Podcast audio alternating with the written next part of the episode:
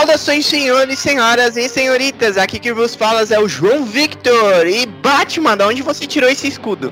Olá galera, aqui é a Lemayura e vamos colocar um sorriso nesse rosto. Olá pessoal, aqui é o Matheus e eu já tive um Batmóvel.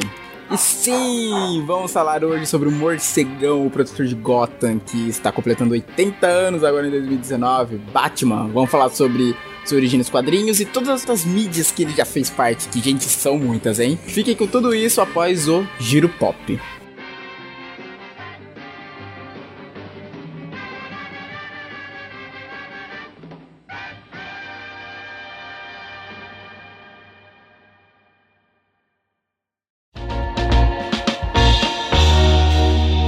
Olá pessoal, aqui é o Matheus.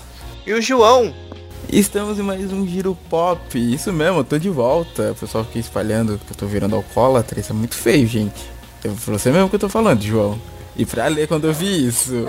Para mim, que mentira. Que mentira, eu acredito no programa, eu ouço que vocês falam de mim.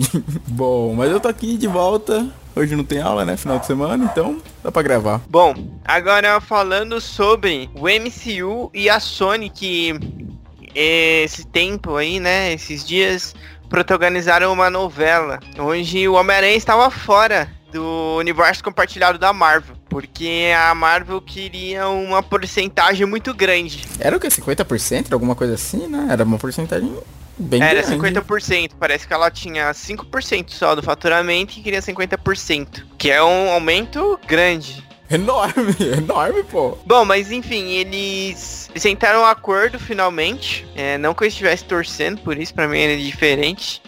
Esse aranha no MCU.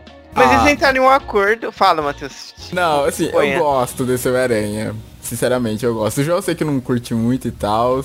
Mas eu tô gostando bastante desse Homem-Aranha. E eu fico feliz que vai rolar, porque, pô, mó Blue Balls. Rolar aquele mega gancho no final e do nada, ah, acabou o acordo, gente. Pronto, não vai rolar.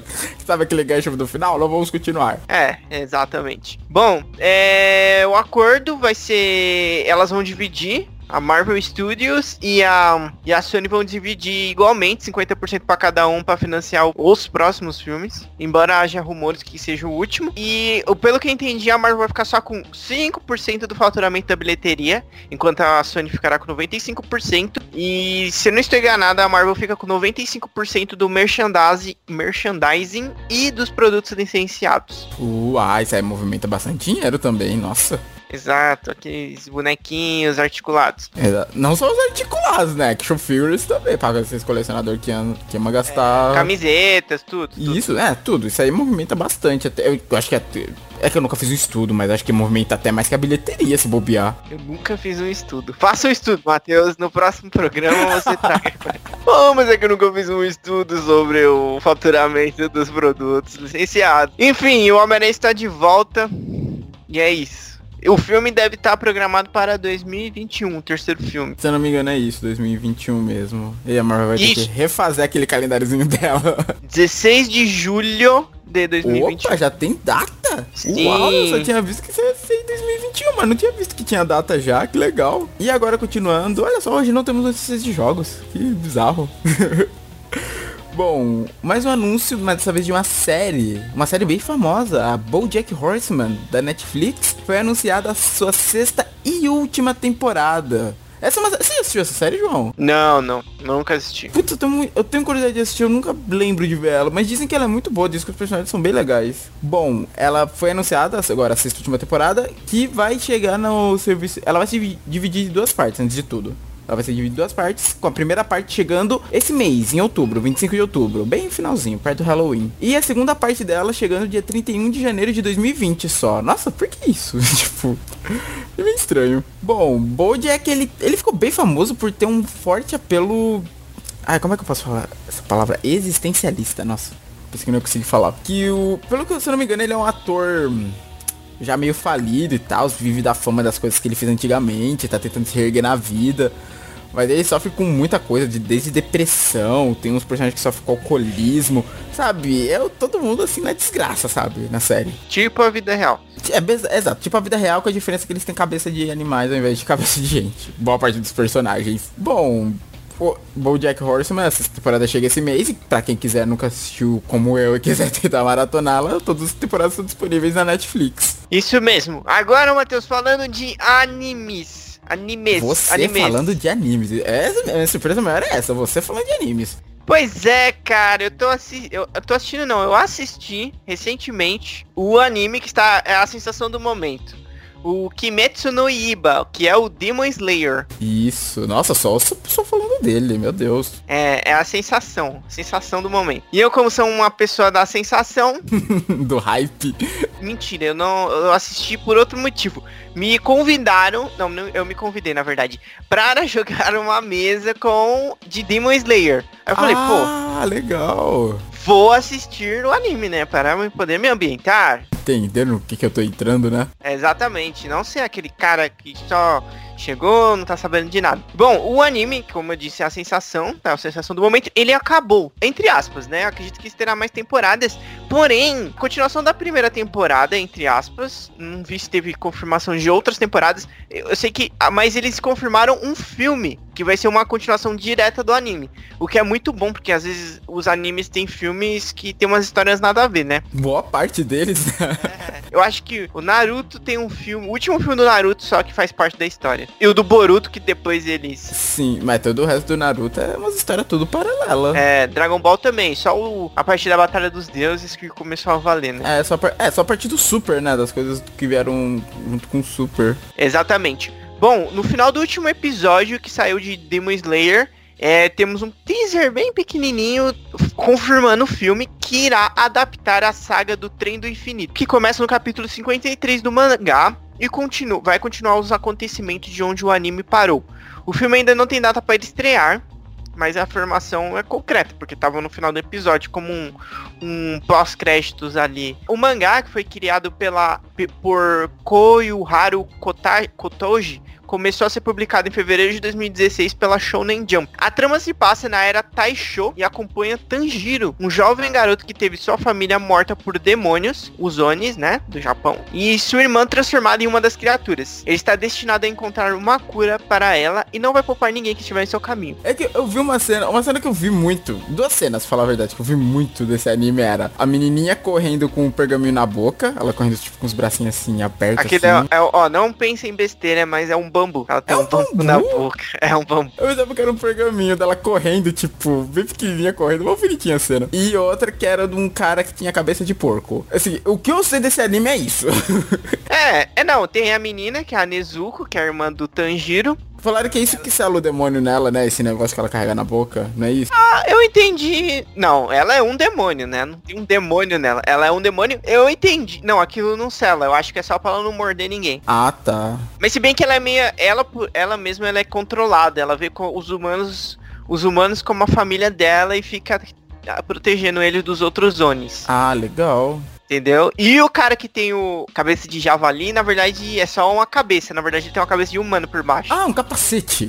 É, tipo, Droga, fui tapeado. é, o nome dele é Inosuke. Bom, é um anime, é um anime é, muito legal, eu curti, eu curti pra caramba. Os animes estão diferentes agora, Matheus, eles, um pouco, né, ainda tem aquelas coisas que me irritam um pouco, mas agora tá com uma nova onda, eu curti mais esse anime aí, não tem tantas coisas do... Ah, umas coisas que me irritavam antes. Ah, e uma infor- só uma notícia surpresa antes de encerrar, falando de anime. Eu lembrei que hoje, no dia que a gente tá gravando, que é domingo, dia 29 do 9, acabou o anime do Fairy Tail. Ele chegou ao último episódio hoje. Mas acabou de verdade? Acabou, não, acabou, o mangá já tinha encerrado. Ah, acho que acabou, acabou no mesmo ponto que o mangá. Isso, ele foi até o mesmo ponto que o mangá. Ah, então legal. O vilão final foi realmente aquele. Era realmente aquele dragão lá, Acnologia, eu acho. Acnologia, alguma coisa assim, que era um dragãozão super forte. Ele era realmente o vilão final. Eu vi uma ceninha lá deles derrotando ele. Eu nem lembrava mais, eu acordei de manhã todo mundo falando no Twitter, ah, meu Deus, Forte acabou. Eu, caraca, Forte ainda. O anime ainda existia? Porque eu lembro que quando o mangá acabou foi faz um bom tempo já. Eu nem sabia que o mangá tinha acabado. Tinha, já tinha acabado uns meses atrás, mano. Nem lembrava mais do anime. Aí hoje vi a notícia que ele tinha Eu só, acabado. le- eu só lembro do último episódio que eu vi de Fairy Tail, que foi do baile mágico. Nossa, você ainda foi mais longe que eu no anime, eu não fui tão longe. Depois disso eu falei, não dá mais. pra mim chega, esse é o meu limite. Bom, é isso. Quais que são os recados da paróquia? Bom, os recadinhos daqueles de sempre, sigam nossas redes sociais, são Facebook, Twitter, Instagram e YouTube, todos com o nome de Checkpoint 42. É isso, até mais ver. Exato, até mais ver. Fique com esse programa longuíssimo de Batman que eu não esperava que fosse ficar tão longo. Long, longuíssimo? Sério? Eu não achei que ficou. Pô, essa, a gente grava em uma hora e pouco normalmente, isso aqui ficou com duas horas de gravação. Ah, passou tão rápido. É, passou, pro editor não passa. Bom, é isso. Abraço. Forte abraço para todos. Forte abraços e boa noite, porque a gente tá gravando de noite.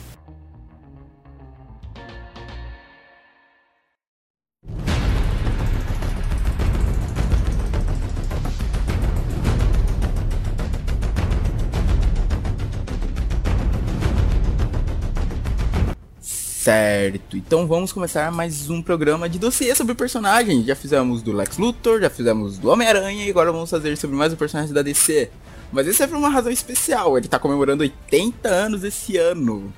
Isso mesmo, Caraca. Batman, sim, 80 anos. Tanto que se eu não me engano, ele tá, vai receber umas homenagens até no, na CCXP desse ano por conta disso. Ah, mas também, pô, é 80 anos. No tempo não é uma, uma coisa dessa. É, tanto que o Frank Miller vai retornar pra CCXP, ele que escreveu uma das uma das histórias mais famosas do personagem, né? O Cavaleiro das Trevas. Gostaria de estar lá de novo para tentar pegar o autógrafo de novo dele e não ser barrado pelo segurança mas não vou conseguir esse ano. peraí, peraí, conta você quer direito. o João, é, ele deve estar muito que ele teve que mutar o microfone por causa do barulho na casa dele. Mas ele sabe bem disso, que não foi a primeira vez que eu fui na CCXP, eu fui levando uma mochila pesada, que eu lembro que lá eu comprei o livro do Ozob, do Leonel Caldela, quem acompanha o Jovem Nerd sabe que livro é esse, e eu ainda levei o Reino do Amanhã, edição especial que eu tinha aqui em casa, que é um tijolo, pra pegar o autógrafo do Mark Wade, e esse eu consegui, e levei meu Batman no 1 pra pegar o autógrafo do Frank Miller. O que que acontece? Só 80 pessoas podiam entrar. E como você sabe, o João e eu também, tipo, a gente entrar cedo no evento, a gente dorme na fila lá da CCXP. Aí, tipo, na hora que entrou, tipo, de manhãzinha, lá, todo mundo cansado, aquela cara amassada de sono de dormir em fila, eu vi um pessoal correndo numa direção. Aí eu pergunto, pô, o que, é que o pessoal tá correndo pra lá? Não, não, é pra entrar na fila pra poder pegar pulseirinha pra, pra pegar o autógrafo do Frank Miller. Eu, putz, eu saí correndo. E, tipo, o evento tinha acabado de abrir. Tava vaziozaço, vaziozaço. Aí cheguei lá, foi, tipo, o pessoal montou fila, o segurança foi deixando entrar, pegar a pulseira. E eram, se não me engano, 80 pulseiras. Aí ele fez a pessoa entrar. Na hora que chegou minha vez, ele botou a mão no meu peito e falou: Desculpa, amiga, acabou. Ai,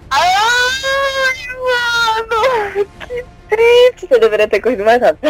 Sim, essa é minha história triste, porque eu, eu fui o número 81 e não consegui pegar o autógrafo do Frank Miller. É muito triste você tá ali, do lado da linha. Sim, na hora que o cara falou, tipo, ô moço, por favor, quebra essa, velho, deixa eu entrar. E, nesse, e ainda voltando pra encontrar o João e o Matheus Tido com a gente, ainda vi o Jovem Nerd e o Azagal dando uma entrevista lá, tipo, porque o evento tinha acabado de abrir, então tava super vazio a área dos stands. Aí eu passei perto do stand da, da Nerd Story, eu vi eles lá, só que eu tava com o celular descarregado. E a câmera, Não. eu tinha esquecido de colocar a bateria, ou seja, eu estava com uma câmera sem bateria e um celular descarregado. Mas o super, ele foi criado pelo Bill Finger, o Batman, foi criado pelo Bill Finger e o Bob Kane.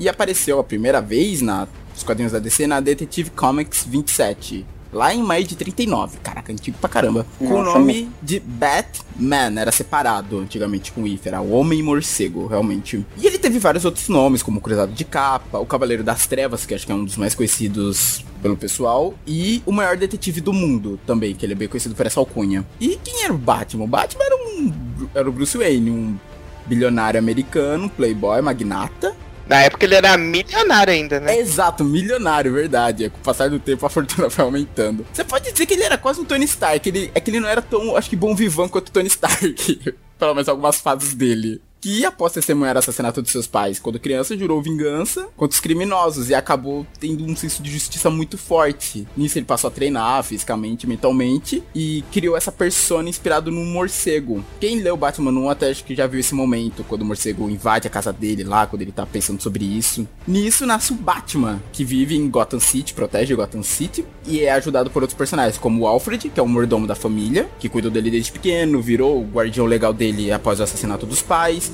Isso faz pensar, a família Wayne não tinha mais ninguém lá, um tio ganancioso que quisesse pegar uma fortuna dos Wayne. É muito bizarro isso, não aparecer mais ninguém. Aí não apareceu nenhum tio falando, "Ih, então, essa fortuna aí eu tenho direito também, é bizarro. Sei lá, a Martha ou o Thomas não tinham irmãos? É muito estranho isso.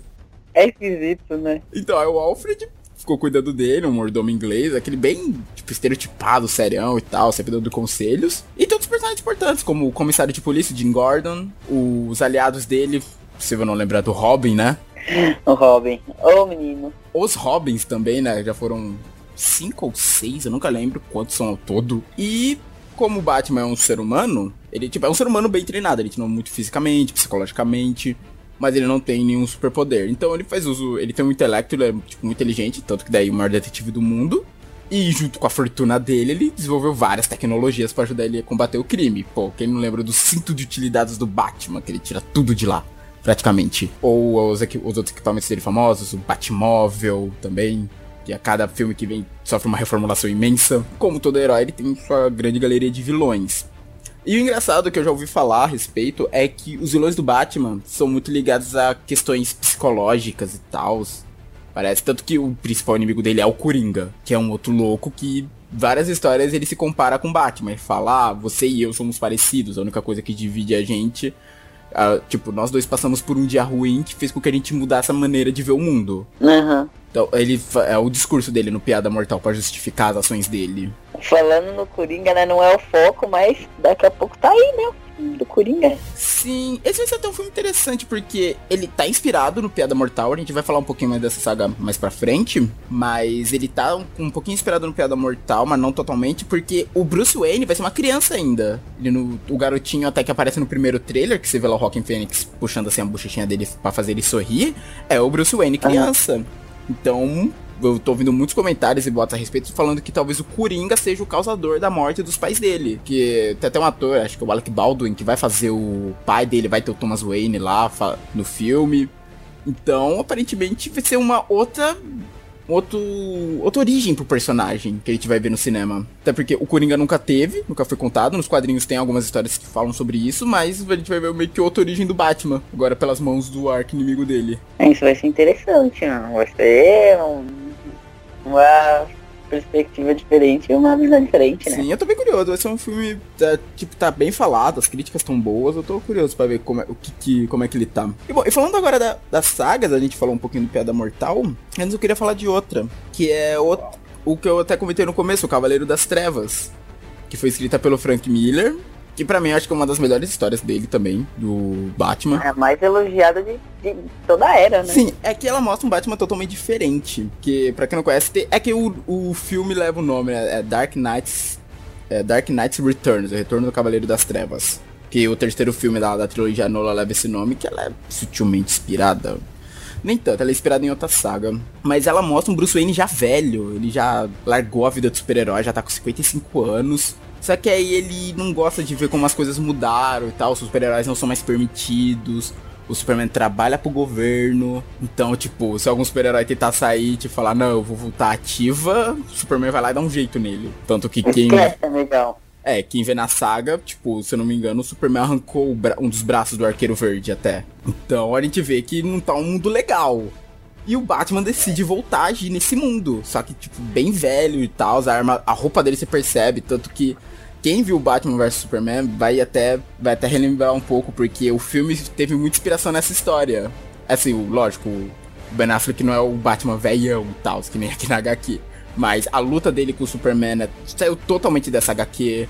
Aquela armadura que o Batman usa veio de lá também. Que é no momento final da história, quando o Batman e o Superman estão lutando. E nisso, a gente, ao longo da história, a gente vê que, tipo, tipo mudou muito o mundo. Gotham City tá. Depois cena do Batman tá mais largada ainda. Tem umas gangues lá de.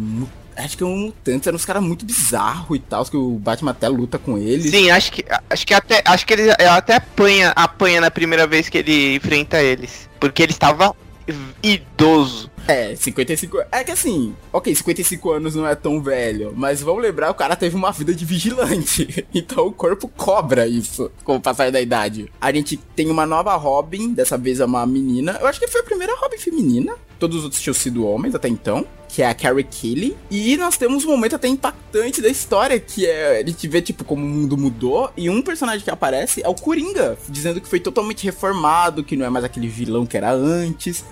Mas a gente percebe que não, ele não é um maluco do caramba. E ele termina se matando na história. Eu lembro bem, ele quebra o próprio pescoço e acusa um Batman disso. Porque quando encontra o Batman tá tipo meio que sobre o corpo dele, ele tá com o pescoço quebrado. Galera dá muito mole, né, mano? Sempre isso. O que, que ele tá fazendo lá? Ah, foda-se também, né? Você acha que ele matou alguém? É, nem o Batman tava esperando isso. Bom, essa é uma saga até que curta, se não me engano, eram cinco edições só. Mas é uma história excelente. Cavaleiro das Trevas. Teve continuação depois, que É era. lixo. É, porque eu tenho, eu tenho a graphic novel, versão de luxo do Cavaleiro das Ah, meu Deus. Ah, velho. Tá grave, Não, mas a outra é bem. É, é, sabe, é que tem um problema, né? Porque o Frank Miller, ele é um ótimo roteirista. O problema é quando ele inventa que ele quer desenhar também. Ah, meu Deus. O João detesta, o João detesta os desenhos do Miller. Você já leu 300, João?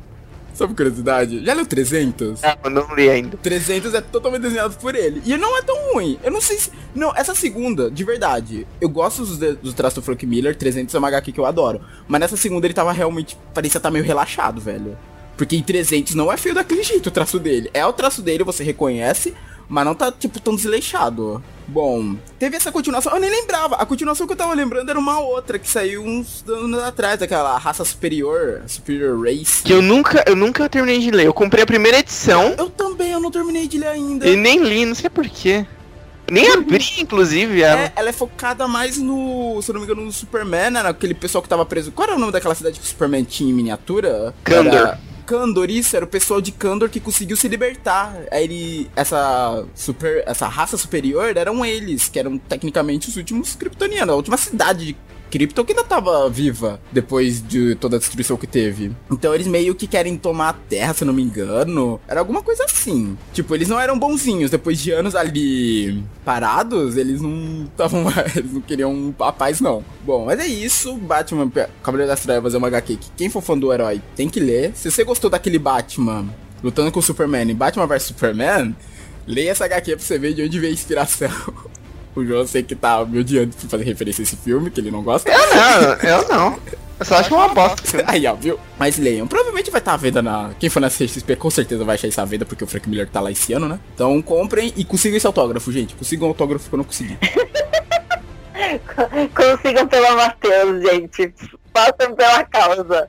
Tem o sucesso onde eu Como falei. bastante, gente, se eles, se eles ainda mantiverem essa coisa de 80 pulseirinhas pra pegar autógrafo. Turma na fila, né? Durma na fila. Eu dormi não consegui, né? Não garante que você vai conseguir. Certo. Quem vai querer falar da piada mortal? Eu falo. É, Piada Mortal, eu também tenho a graphic novel dessa história. Ah, eu tenho também, eu posso falar. Vai, a Piada Mortal. Em inglês, Batman The Killing Joke, que é a mesma coisa. É um romance gráfico, one shot. Que que quer, quer dizer isso? É uma história de um tiro só, gente. É. Um tiro só.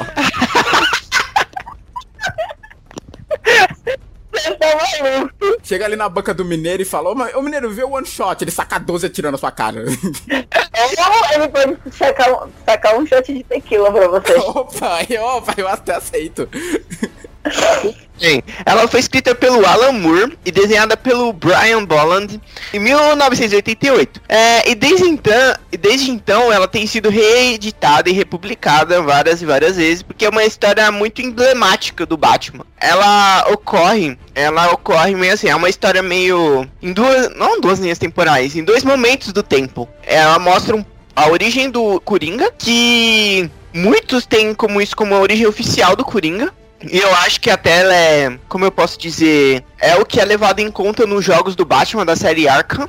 Bom, e nessa história eles descrevem ele como um comediante falido que concorda em ajudar um grupo de criminosos. Eu não sei porque que esse- eu não lembro porque que esses criminosos queriam um, um, um comediante pra ajudar eles. Não, é porque o lugar que eles queriam assaltar, ele tinha trabalhado lá.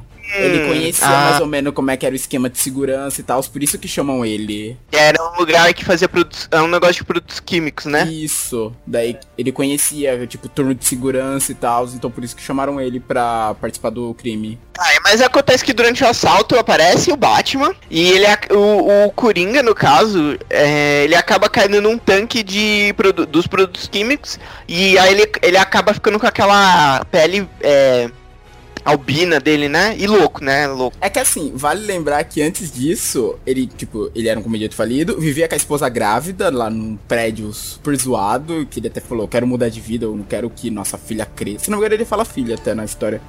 Que nossa filha cresça, tipo, no meio disso, sabe? Só que aí a esposa dele acaba sendo. acaba morrendo eletrocutada. Enquanto. Acho que era um. Ah, era alguma coisa. Era alguma coisa pra beber, era. Putz, agora eu não lembro o que que era. Esse negócio de esquentar mamadeira elétrico. Era alguma coisa assim. Que acaba eletrocutando ela e morrem os dois, o bebê e ela. E tanto que ele nesse momento queria desistir do assalto. Só que aí ele, os caras falam, não, agora você já tá nessas, tem que pelo menos dar um enterro digno pra elas. E aí nisso ele continua. Que aí, tanto que é o que eu até comentei no começo, que é essa coisa do dia ruim, que ele fala muito na HQ. Um dia ruim é o que me é o que separa eu de qualquer outra pessoa, sabe? As pessoas só precisam de um dia ruim pra cair nessa loucura. Tanto que ele fala que o Batman passou por esse dia ruim. Ele fala, quando foi o seu dia ruim, Batman? Tipo, com- o que aconteceu pra você chegar nisso, sabe? Eles se consideram igual com o Batman. Sim, é, então, continuando, aí tem essa, essa parte, e ele quer provar esse ponto dele que o que separa uma pessoa boa de uma pessoa louca ou má é um dia ruim. Então ele vai até a casa do comissário Gordon, atira na, na filha dele, a Barbara Gordon, que era a Batgirl, e tira foto dela pelada, tem sempre. E tem a questão de se ele estuprou ela ou não. O que, que você acha, Matheus? Olha, pela maneira que ela ficou chocada, eu acho que sim. Porque ela fala, tipo, é, tipo, não, ela fala até, não, esse, tipo, ele tá muito diferente, Batman. Tipo, que ele não era o mesmo Coringa que você enfrentou antes. Pelo choque que ela tá, eu acho que rolou. Então, aí ele pega o comissário Gordon e coloca ele lá numa montanha russa, alguma coisa assim, né? Um, não, Era aqueles, é, barco do amor. é montanha, montanha encantada. É montanha encantada do inferno aquela que ele passa, né? Com uns caras bizarros, né? Tipo, uns anãozinhos vestidos de cupido. Uns caras muito bizarros. Que era um parque de diversões que ele compra. Até, mostra na história ele compra desse parque. Ele amarra o comissário Gordon nesse carrinho e ele vai, é, deixa ele pelado também, amarrado. E ele vai passando aí e vai mostrando as, as fotos da, da, da Bárbara pra ele enquanto ele tá passando nesse, nesse, nesse trajeto aí, né? Bom, aí o Batman consegue achar o comissário Gordon e tal, salva ele, ele entra em combate com o Coringa e essa HQ ela acaba com uma piada, que eu acho que é uma piada mortal, né? Que o Coringa fala, é uma piada até que eu falo, é legal essa piada. Ele fala, acho, eu, Matheus, me corrija se eu estou falando besteira, é porque tem muitas pia- piadas desse maluco, de maluco. Ele conta a história, falou que tem dois loucos lá no manicômio, manicômio, né? E era o do chuveiro ou da luz? Era o da luz, né? Que Era tava com a luz. lanterna, que ele, ele fala assim, é, é como que fala? É, eles tinham uma lanterna, está tentando fugir e ele tinha que passar de um prédio, prédio pro outro. Aí ele fala, eu vou ligar a luz e você passa pelo feixe de luz, né? Que a, a luz vai longe, né? E ele fala assim, aí você vai e caminha até outro prédio pela tipo essa ponte de luz, né? E aí o cara fala assim, não, você tá louco, eu não vou fazer isso. E se você desligar a lanterna quando você estiver no meio do caminho? É uma loucura total e o Coringa começa a rir e o Batman começa a rir. Só que aí sai o foco dele só fica as risadas e tem uma hora que a risada para. E aí fica essa dúvida se o Batman matou o Coringa. É, dá a entender. Porque o Batman ainda fala, tipo, quero te ajudar. Eu, tipo, eu vejo que você tiver tratamento, pode, sei lá, tentar voltar a ser uma pessoa normal. Aí ele. Tanto que ele. Meio que, pelo que dizem, assim, de interpretações que eu já vi dessa, dessa parte, dizem que o Batman era o louco oferecendo essa luz pra ele atravessar e o Coringa era esse que tinha medo. Falando, não, e se você, tipo, me abandonar? E se você me largar, sabe? Esse tipo de coisa. Ele era o louco que tinha medo de pular, que tinha medo de tentar sair dessa loucura. Que é, ah, mas o Batman sempre fez isso, né? Ele pega os caras e joga no manicômio, que é o Asilo Arkham. Exato. Eu comentei até com a Lê, tipo, o Batman, os vilões dele tem muito essa coisa de loucura, né? Todos os vilões dele têm algum problema psicológico. E se você for parar pra, pra ver, o a prisão principal de Gotham é um manicômio. Você não vê É, eu acho que só. é, não, não, tem outra prisão que é a Blackgate. Ah, sim. Mas a mais famosa quando você fala de Gotham é sempre a Arca. O, o- a maioria vai pra Arkham. Eu acho que eu acho que tem aquele jogo Batman Arkham Origins que aparece a Blackgate, mas eu acho que quem tava lá era o Máscara Negra e o Killer Croc só. Aí uns bandidos, uns bandidos lá e pá. Porque o resto vai só pro. vai, vai mandar pra Arca. É, mas a questão é que nunca. esse- essa HQ ela recebeu vários prêmios. E ela ganhou o prêmio Aines, Ainers para melhor álbum gráfico. Apareceu como uma das mais vendidas do The New York Times de 2009. E o, I- a, I- o IGN ou a IGN? Acho que é a IGN.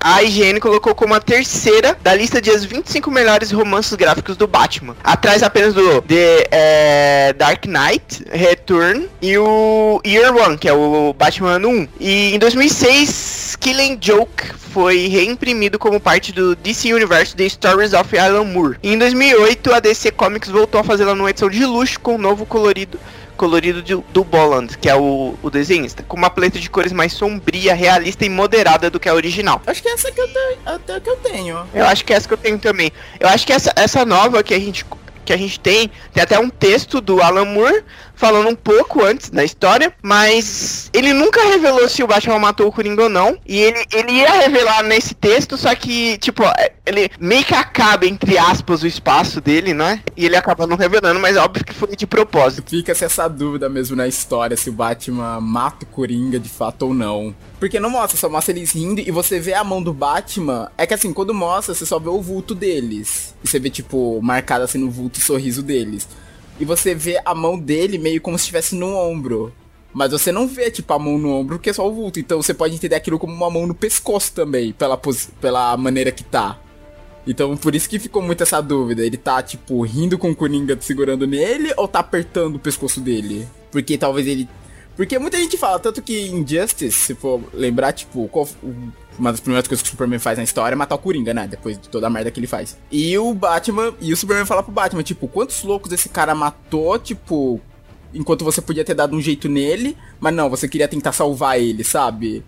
O Batman, por mais, tipo, cruel. Não cruel, né? Ele não mata, ele quebra uns ossos. Mas por mais de porrada que ele deu nos caras, ele meio que pensa assim, acho que dá pra salvar, né? Acho que o Batman tem muito disso. Não, não, acho que ele salvar, ele só não quer se tornar igual aos caras que ele combate. Ele tem esse código de honra. É, ele tem esse código de honra. É que nessa história, e nessa história principalmente, ele fala, você ainda tem jeito. Ele fala isso pro Coringa. É, essa- é que essa história, ela- essa história ela é meio que isolada, né? Do resto do universo. As, as pessoas sempre lembram dela, mas ela meio que, ela meio que não é, tipo, está presente na linha cronológica do Sim, Batman. embora as ações dela ainda sejam muito usadas, como a, a Sim. Bárbara Gordon que fica paraplégica e se tornar oráculo. Exato. Tanto que saiu uma HQ do Batman recentemente que era. É nesses meio de remake, reboot, eu nem sei como é que tá mais a história, mas do Coringa revelando pro mundo que a Bárbara Gordon era Batgirl. E tem uma outra história dela também. Essa é mais antiga de um remake da Batgirl que foi super elogiado. Que era dela voltando, se eu não me engano, pra vida de super-herói e tal, meio que ainda lidando com esses traumas do que o Coringa causou nela no Piada Mortal. Essa foi uma história que pegou realmente Piada Mortal como base. Tipo, um dos, um dos reboots que ela teve. Ah, gente, só uma coisinha, da lei que eu vou falar silêncio. Eu só separei algumas histórias do Batman, assim, algumas das principais das famosas, porque a história dele é muito longa, gente. Para pra ver se é 80 anos. É muita coisa. Então eu separei algumas principais, sabe? Pra que senão a gente podia fazer um programa só sobre, tipo, daria pra fazer três programas sobre Batman. Um só sobre os quadrinhos, outro só sobre, tipo, animações e filmes, e sei lá, outro sobre as séries. Daria pra fazer facilmente. Por isso que então a gente não vai falar tudo, tudo. Porque senão vocês vão ficar aqui o dia inteiro. Mano, vai passar 84 anos e vai estar falando de Batman ainda. Que é Exato, é fantástico. muita coisa. Bom, agora falando um pouco sobre Batman Silêncio, que é, ela foi lançada entre 2002 e 2003, foi em 12 edições mensais, com o texto por Jeff Lloyd, os desenhos Lobo, tenho dificuldades com o nome, o Jim Lee nos desenhos e o Scott Williams na arte final, e Alex Sinclair nas cores. E a trama é sobre o misterioso vilão apelidado de Silêncio, que ele persegue o Batman e faz lutar contra grande número de vilões que estão com algumas características mudadas e mais perigosas. E também aparece com destaque nas histórias os vários membros da família Batman e o aliado Superman. A trama também explora o relacionamento do herói com a ex-vilã Mulher Gata. Aliás, Batman Silêncio que recebeu animação. Você viu, João, ela? Sim, tem até um texto meu no site sobre isso, Matheus. Vai estar tá aí no. Vai estar tá no. Vai estar tá no post então desse programa. Ela tem, ela tem alguns, algumas diferenças. É, eu acho que da Bat Família aparece só o Asa Noturna, Coração Eterno, para esse moço. E a Batgirl, mas ela aparece uma vez só. E poderia ter trocado pelo Asa Noturna. Se fosse pra colocar ela uma vez só, pra fazer a mesma coisa que o Asa Noturna podia fazer, poderia ter deixado o Asa Noturna. Por quê? Porque no, no animação não tem como colocar todo mundo, porque tem um tempo ali, né, pra contar a história. Então poderia ter acontecido isso. Aí tem. É bem chocante. É uma animação legal, eu curti. Só que ela tá mais. É, tem o Superman, acontece um monte de coisa, aparece um monte de vilão. É, eu fiquei razoavelmente surpreso com o desfecho. Mas você sabia, acho que a Alessandra falou que ele tem um romance com a, com a mulher gato. É, um relacionamento com a. É, mas isso aí você sabe que não vai pra frente. Porque você. Você olha assim, fala assim. Não vai ficar, não vai, não vai rolar. Não vai ficar para sempre. Porque não vai dar certo. Aí, mas eu pensei que ela ia morrer. Eu achei que a mulher gata ia morrer, ela não morreu. Aconteceu outra parada que eles não ficaram juntos. É, eles estavam em momentos diferentes, sabe? De no relacionamento e, e aí não rolou. Mas. Ah, não, aparece o Damien também. Mas é, o Damien eu gostei que ele só aparece na telinha, o que você leva a crer que ele estava com os Titãs, porque essas animações da DC dos 952 eles são tudo no mesmo universo, que a DC nas animações ela consegue fazer um universo compartilhado foda pra caramba. E ele fala com ele e fala para ele usar a proteção, que ele vai ver a mulher gato, e que ele tem o e é sério, e fala assim, e você tem um gosto muito. É, como que eu posso dizer? Problemático para é, problemático para mulheres, porque ela era uma ex-vilã, e ele falou assim, e a minha mãe também, porque para quem sabe, a mãe do Demian é a Talia Algum, que é filha do Razangun, da Liga dos Assassinos. É, realmente. E é, sempre tiveram, né? Tipo, na história do Batman, várias, você percebe que quando aparece a Mulher Gato, tem esse relacionamento estranho deles. Tem até uma que eles se casam até. Tipo, eu lembro que teve uma edição que eles se casaram. Acho que. Eu lembro que teve essa edição, e se eu não me engano, na Terra 2 lá quando tava rolando os 952, na Terra 2 eles realmente se casam. E a filha deles é uma outra heroína, a caçadora. Acho que quem viu Liga da Justiça Sem Limites talvez se lembre dela. Que era. era era, eu lembro que ela usava uma besta como arma. Uma besta de mão, né? Isso, era uma besta. Você lembra dela? Que usava uma roupa lembra, roxa. Lembra. Então, é, nos novos. No, na Terra 2, dos 952, ela era filha do Batman com a mulher gato. Meu Deus, aí foi longe, hein? A Terra dos 952 ela é bem confusinha, mas é legal. Eu lembro que eu gostava das histórias dela. Bom, e assim, trazendo mais uma história famosa dele, nós temos Batman Morte em Família. Não confundir com Batman Morte na Família, que é aquela dos 952 que o Coringa pira e arranca o rosto. É, são diferentes. Né, essa da, inclu, ó, antes do Matheus falar no Morte em Família, essa Morte na Família, que é dos 952, ela envolve toda a Bat-família. Tipo, que é a volta do Coringa, aí tem a. Aí vai indo na história do Batman, aí vai indo no é, ave, não, Aves de Rapina não. Batgirl, Asa Noturna, do, do Capuz Vermelho também, que reúne todo mundo. Todo mundo está envolvido nessa volta do Coringa que ele captura todo mundo. Aí envolve até um pouquinho de Esquadrão Suicida, porque eu lembro que eu tava lendo na época e o Coringa vai atrás da Alerquina, que eu lembro que era uma edição depois de uma missão que eles fizeram e um dos integrantes morreu, ele estava no funeral Aí o Coringa, tipo, tava chovendo na hora do funeral, o Coringa não sei como fez com que no meio da chuva começasse a cair um negócio meio tóxico neles, que fez todo mundo cair, menos a Alerquina. Daí ela, ele fala, ah, vem comigo, me ajudar a vingar do Batman e tal. Ela fala, não, tipo, eu já tô com esse pessoal aqui, não vou largar eles agora. Aí ele, tanto que ele fala, ah, o que, que me impede de matar todo mundo aqui? Só que ele, tipo, eu não sei o que, que ela fala, que ele vai embora e ela vai avisar o Batman. Eu falo, ó, toma cuidado que ele tá diferente. Aquele não é o Coringa que eu, que eu amava. Então, tipo, ele todo mundo viu que ele tava muito maluco. Tanto quando ele foge, ele deixa o rosto, né, na cela. Ele, você vê, quando vou lá, só tá, tipo, o rosto dele pendurado. É, eu vou um plus aqui agora. Tá nessa época aí falando de Coringa Arquina e estreou esses dias o Witch 2. É, e saiu o teaser de Aves de Rapina. Verdade, é, o teaser da de rapina. No filme, pelo menos na sessão que eu vi, é, no começo, na hora dos trailers, começa a subir um monte de balão vermelho do It. Aí aparece o Warner e aparece DC e você fica, o quê? Não tô entendendo. DC, o It da DC? Aí aparece a Arlequina assim, ela bate com o bastão dela, estoura os balões e fala assim, eu tô cansada de palhaço. Aí aparece Alves e Rapina, com a participação da maravilhosa Arlequina. Nossa, que sensacional vai ser uma fase dela que é uma das minhas fases até que eu gosto pra caramba da Lerquina, que é ela tentando, sabe, sair dessa influência do Coringa, tentar viver a vida dela.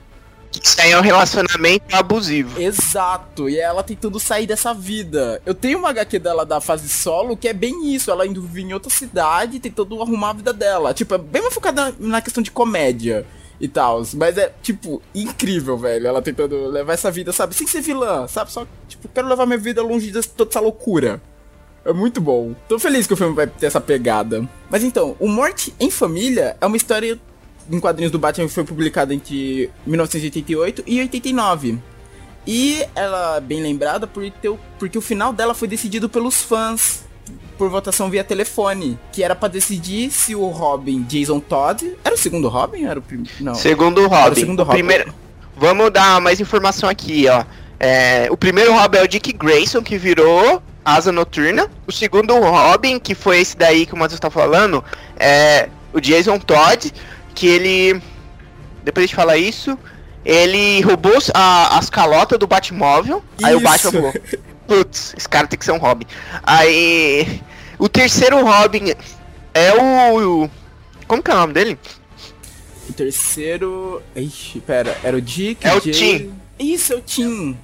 Eu tinha alguma coisa, não lembro sobre o nome dele, que ele é o Red Robin, que ele é mais detetive que nem, que nem o Batman. Que o Batman é tudo, na verdade, né? Mas ele é mais detetive. E o quarto Robin é o Damian Wayne, que é o filho do Batman. E, e tem depois a garota que eu a Carrie. É, a do Cavaleiro da... É a Carrie Keeley, que é a do Cavaleiro das Trevas. Mas bom, no Morte em Família, a gente tem realmente isso, que o Coringa, num plano de vingança, acaba descobrindo quem é a mãe do Jason, sequestra ela, ele acaba indo atrás, mesmo com o Batman falando não, vamos pensar num plano melhor. Mas ele vai atrás, acaba sendo pego pelo Coringa. E os fãs não gostavam muito do Jason porque ele era um moleque muito violento. Tanto que depois disso, se não me engano, ele se torna o capuz vermelho, né? Sim, ele morre, aí depois que ele volta, ele volta, ele volta como capuz vermelho. Que era um vilão do Batman até, o capuz vermelho. Era um dos primeiros vilões do Batman. Ele assume a alcunha desse vilão, mas ele vira meio que um anti-herói. Capuz vermelho era o Coringa na, é, então, na Piada Mortal. Era, mas o Capuz Vermelho era um vilão, do, um dos primeiros vilões do Batman, que na época do Piada Mortal tava preso. Aí meio que falar, ah não, pra dizer que o capuz vermelho fugiu e pra, tipo, meio que acho que se tivesse segurança lá, pra meio que assustar o segurança, sabe? Por isso que hum, ele se fez de capuz vermelho, mas era um realmente vilão do Batman. É que o Coringa roubou essa identidade dele. Ah, mas aí o, o Jason Todd usa essa identidade de capuz vermelho não por causa do vilão original, por causa do Coringa, que foi isso. quem matou ele. Aí, os fãs que já não gostavam dele por ele ser muito teimoso, muito brigão, muito violento, falaram: mata esse moleque. E foi o que aconteceu. Não ele na minha frente. Exato, e o Coringa matou o Jason na frente da mãe dele a golpes de pé de cabra. E ele já tava todo ferrado, que o Coringa tinha pego ele, tinha batido nele, ele tava preso muito tempo. Aí quando ele tentou fugir de novo, o Coringa foi lá e matou ele e explodiu todo o galpão que ele tava. Acho que se eu não me engano a mãe dele saiu viva, mas quando o Batman chega lá ele já chega tarde demais. E encontra ele morto. Explode! O lugar explode também, né? Eu tô aqui, eu tô vendo agora o Batman aqui, ó, lembrando, ó, que a ceninha dele roubando o Batmóvel, que eu achei ela no sebo, tem ela a física. Ó, oh, ele tem uma edição original! Ele tem original! Ó, tem até o cheirinho de mofo. Tô brincando. é que é velha essa HQ, gente. Cheirinho de sucesso. Tipo, a história, a cena que mais impacta é realmente do Batman carregando o Jason todo ensanguentado. Mas eu tô vendo aqui, depois quando ele reencontra o Coringa, cara, que cena bizarra. Olha, o Superman vai dar lição de moral nele, e depois o Superman se torna assassino do Coringa, não olha só o Superman. Não, mano, calma, Matheus. Mas não é na mesma...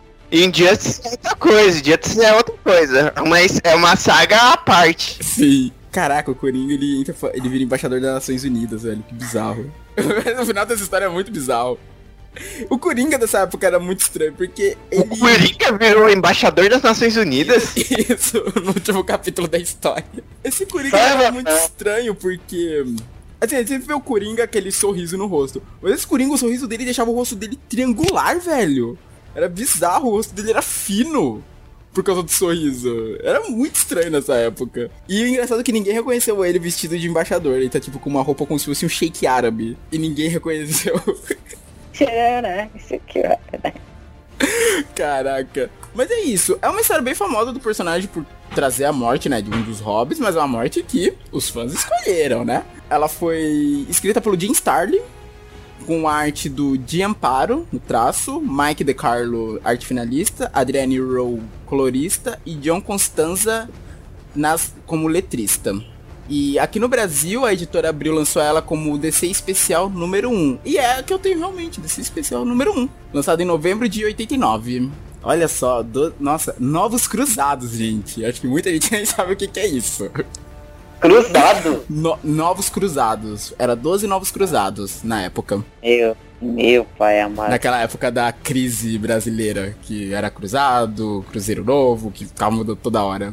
E bom, como o Matheus falou, tem muita história do Batman, não tem como a gente falar todas. Tem a queda do morcego que a gente não falou aqui, que é quando ele luta contra o Bane, ele contra, luta contra o Bane, que ele quebra a coluna do Batman. Na verdade, ele fez o Batman é, lutar contra o, vários fugitivos do Arkham, e depois que eles lutaram, ele ganhou. Tem o Longo Dia das Bruxas, tem o ano 1 que mostra o início, quando ele chega em Gotham, que não está aqui também, mas tem essa história também. Mostra dois inícios, né? Do Batman na vida de vigilante e do Jim Gordon chegando em Gotham. Que foi, tipo, meio que foi junto a chegada ao início da vida dos dois ali.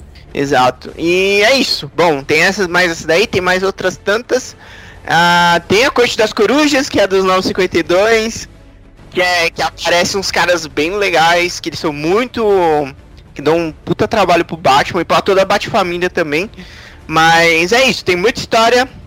A É Corte só- das Corujas que sobreviveu bastante. Começou lá nos Novos 52 e persistiu bastante. Tanto que. Eu não sei se você chegou a ver essa saga Noites de Metal. Que mostra umas versões variantes do Coringa. Tinha o Coringa, aquele. O Batman. Não, versões variantes do Batman. Desculpe. Que era o Batman que ri, que era aquela meio que fusão dele com o Coringa. Não sei se você chegou a ver esses personagens. Esse acho que não, Eu né? vi, eu vi, eu vi, eu vi, eu vi. Então, nessa saga que mostra essas, é essa saga é toda focada também no Batman. Tipo, os acontecimentos dela focada nesses Batmans de outras realidades. E a Corte das Corujas é um ponto importantíssimo nessa saga. Tipo, muita coisa que acontece é por conta das ações deles.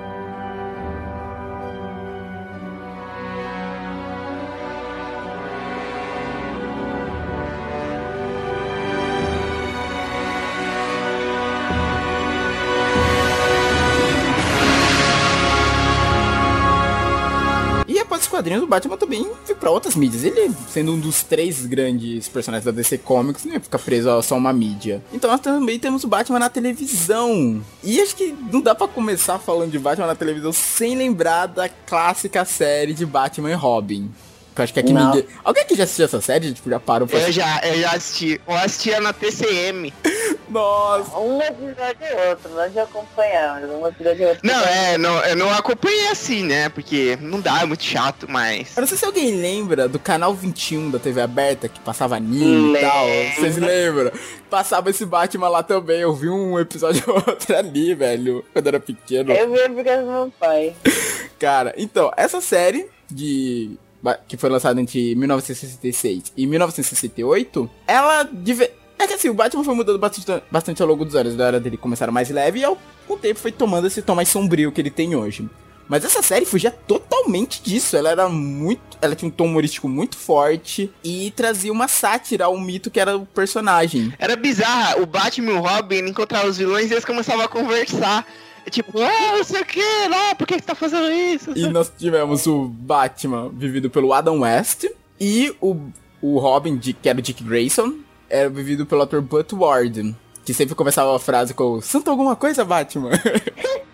Gerou um meme maravilhoso que é De onde você tirou esse escudo, Batman? É coisa que foi do cu, Robin. o, não só o meme, o vídeo inteiro. Quem não viu, eu vou botar o link, eu vou botar o link nesse post que é. Ali você já viu o Batman Feira da Fruta? Como não aquele vídeo? Acho que não tem uma alma viva que não tenha visto esse vídeo. Esse vídeo é engraçado, eu vi ler sobre ele uma vez no Twitter. Esse vídeo fala a galera, os caras que fizeram essa redublagem, que era um episódio do Batman, que aparecia o Coringa, que era o George Romero, que era bizarro, que ele, tipo, o... tinha vários vilões clássicos, e o Coringa dessa série, o George Romero, ele tinha um bigode. Só que na época, ele, tipo, ele fez o personagem e não quis tirar o bigode pra fazer o personagem, então pintaram por cima. Então quando você vê a cara do Coringa de perto, tem um bigodão pintado na cara dele. Fica muito bizarro.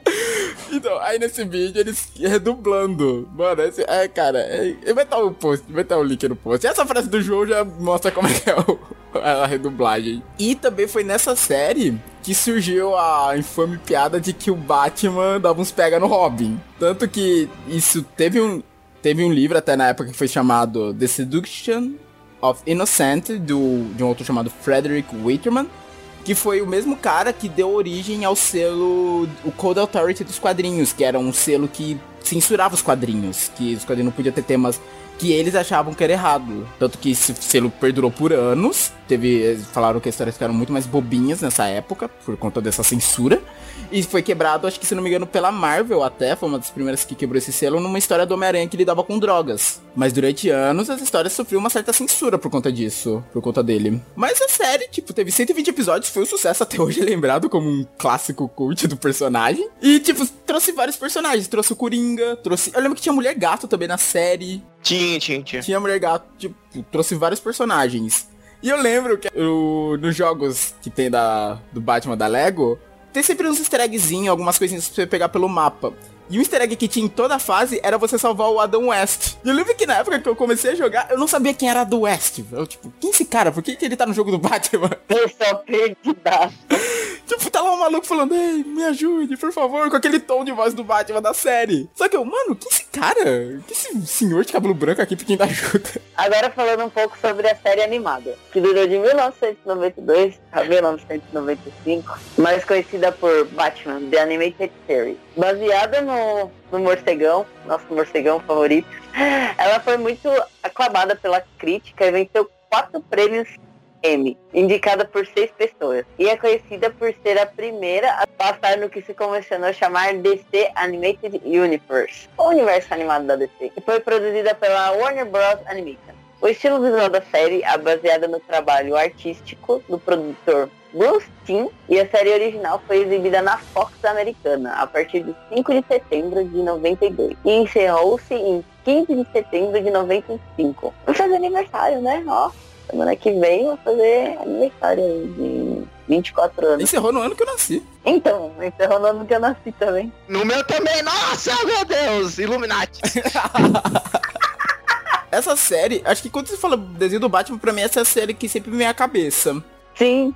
Eu lembro que uma coisa que eu achei, eu achei bem legal quando eu soube é que o Coringa dessa série era dublado. Ele era, ele era dublado pelo Mark Hamill. Eu não sabia, tipo, depois do tempo que eu vou Star Wars voltou meio que a moda que o filho acabei vendo mais coisas sobre o Mark Hamill, que eu descobri que era ele que fazia a voz do Coringa. Nossa, não sabia dessa também não. E outra coisa que eu não sabia, descobri até uns tempos atrás, o João tava até junto comigo que era esse universo animado da DC. Eu não sabia que essas animações antigas do Batman, Superman, no Super Shock, Liga da Justiça... Não, Super Shock e Liga da Justiça até tinha um certo envolvimento, mas eu não sabia que essas mais antigas era, tipo, tudo um mesmo universo. Né? Foi daquele papo com o Richard, sabe? Quando ele tava lá no evento, que ele comentou sobre Richard, isso. Richard! Richard da Taverna do Vigilante, um forte abraço. Exato. Foi naquele papo com ele que eu soube disso. Que eu não sabia que era, tipo, Superman. Não, Superman não. O Super Shock Liga da Justiça, tipo, eu como eu acompanhei os dois bastante, então eu já sabia dessa ligação, mas agora o Batman e o Superman, eu não sabia que eram ligados as histórias. Aí sabe por que você não sabia? Eu vou, eu vou fazer a denúncia agora. Denúncia! Momento denúncia! Eu não sei porque que eu não. Eu não sei onde passou essa série originalmente aqui no Brasil. Eu lembro de ver no SBT. Eu le... Não, a do Batman e a do Superman, eu lembro que teve uma época que passava na Record. E eles não nos respeitavam. Passava tudo misturado, não respeitava os horários. E aí, por isso que a gente não sabia dessas coisas. Tinha que ver tudo picado, tudo fora de ordem. Isso é uma falta de respeito. Senhor Edir Macedo, é pra você que eu tô mandando essa mensagem. Michael, Michael, eles não ligam pra gente. Certo. E, seguindo essa mesma linha também, desse universo, nós tivemos também Batman do Futuro, que eu gostava pra caramba na época, eu achava bem legal. Hoje já não gosta mais, né? Não gosta mais Não, eu hoje. não sei, eu não assisti, é aquela coisa da regra dos 15 anos, né? Eu não sei se eu quero quebrar ela. É, mano, guarda as memórias que você tem da coisa pra não quebrar o encanto. Que ela foi lançada entre 1999 e 2001. Ah, isso é uma coisinha antes que eu me esqueça. Foi nessa série animada do Batman que surgiu a Arlequina. Ela não era um personagem dos quadrinhos. Ó, Antes que, antes que eu deixasse passar, ela surgiu nas animações, só que o pessoal gostou tanto dela, ela fez tanto sucesso lá, que acabou ficando no. acabou indo pros quadrinhos. E hoje tá nos filmes e tal, o pessoal adora a Arlequina. É, as pessoas não sabem da história dela, de onde ela surgiu. E fica passando ela no braço como um grande e ela deixa quieto. É, é polêmico! Olha só, sentiu uma indireta? Tem cheiro de indireta? É, cheirinho de treta. Certo, mas voltando, Batman do Futuro, ou Batman Beyond, também foi produzido pelo Bruce Timm e faz parte desse universo integrado das animações DC Comics, só que indo bem mais pra frente, mostrando um futuro meio cyberpunk, em que o Bruce já tá bem velho, acho que já tá liberando os 80 anos, então ele já largou a vida de super-herói. Cansou, se aposentou. Sim. E nós temos um Batman. Eu achava meio. Assim, é meio bizarro realmente, tipo. Depois de você ver aquele. Todo aquele mundo do Batman, Batman com capa e tal, você muda pra um Batman que usa só um colã, sabe? Com símbolo. É, O primeiro instante eu achei meio estranho. Mas a história era legal. Tinha uns. Mas não era só um colã, Matheus, era uma roupa do futuro. Ele ficava invisível. E o caramba 4, mano. Não, era toda tecnológica. É, você achava que era um colã, mas na verdade era uma malha de nano, nanotubos de carbono, sei lá. Era tipo. É tipo a roupa do. Não, não é do Homem de Ferro. Ela é mais fina, ela aparenta ser mais fina, né? Uma armadura. Bom, e essa Batman Beyond teve a série dele. Eu lembro que ele faz um retorno em Super Choque, que tem o episódio que o Super Choque vai pro futuro. Que ele até encontra, o- ele encontra o Batman do futuro, encontra o Bruce, ele sim, ele encontra ele mesmo no futuro, que ele tinha sido preso lá. E em 2011, eu lembro bem dessa história, ela acabou indo pras, pros quadrinhos, porque teve uma saga chamada Fim dos Tempos, que mostrava uma criatura, esqueci qual é o nome dessa criatura, que é uma meio robótica, ela meio que começa a assimilar as pessoas. E os heróis e tal, se transformar nos escravos deles. E, e era esse futuro do Batman do futuro. Tanto que ele acaba sendo mandado de volta pro passado pra semanas antes de, de todo esse caos acontecer, pra tentar impedir isso, porque no futuro todos os heróis falharam, muitos morreram. Começa a história com o último foco ali de resistência deles sendo totalmente destruído pelos heróis que estavam sendo controlados. Eu não sei como é que tá hoje, se ainda estão usando, mas na época eu achei legal eles trazerem esse futuro de volta. É, eu gostava também. Era legal, era bem obscuro, né? Tipo assim, não que os desenhos do Batman fossem claros, mas era, eu lembro que era, era sempre dublado. Uma hora que ele- Tem uma hora que fica meio louco esse, esse desenho, né? Eu lembro que, eu- mais uma vez, alguém falhou em passar na ordem. Que tem uma hora que. é, tem um episódio que aparece o. Acho que o nome do Batman do Futuro era Terry, né? Isso. Eu acho que é, não sei, é, posso estar falando besteira. Aí ele encontra a Amanda Waller e ele descobre que ele foi manipulado antes dele nascer pra, com o DNA do Bruce Wayne pra ele se tornar o Batman. Caraca, tinha isso? É, então meio que o Bruce Wayne era pai dele, entendeu? Meu Deus. Nossa, eu não lembrava disso não. É, lembro que ele já tá mais velho, ele encontra com a Amanda Waller lá. Aí ele fica nervoso, só que depois ele fica de boa, sabe? Aí ele vai lá com o Bruce Wayne. Ah, meu querido aqui, vem cá, dá um abraço, sei lá. Isso me lembra muito uma coisa que o Batman tem, né? De, tipo, isso é mostrado bem no Reino do Amanhã também. Que é essa coisa dele falar, sempre tem que existir um Batman, né? Ele, é meio que algo que ele sempre fala. Era, era justamente por causa disso. Era justamente por causa disso que criaram esse outro Batman. Que eu lembro que no Reino da Manhã, ele já tá velhão e tal, e ele tem uma espécie de polícia, não é uma polícia, é tipo uma tropa de robôs com aparência assim do Batman, né, com aquele, a cabeça aquele aquele chifrinho lá do morcego, com as orelhas do morcego, meio que patrulhando a cidade. Como se fosse uma força policial dele, só dele. Eu não sei quem é que fala, acho que a Mulher Maravilha até que vai conversar com ele a respeito disso. Ele fala, não, tipo, eu não posso mais agir, mas Gotham ainda precisa de um Batman, sabe? Então, tipo, ele não encontrou ninguém à altura, então criou toda essa tropa que ele controla. Bom, e sobre Gotham? Quem vai querer falar sobre Gotham? Finalizando, finalizando as séries animadas, tem mais algumas outras sem importância aí, não sei. É que eu coloquei as que eu, tipo, pelo menos pra, pra mim, as mais importantes. Vou dar um espetáculo aqui, que nem nas histórias de quadrinhos.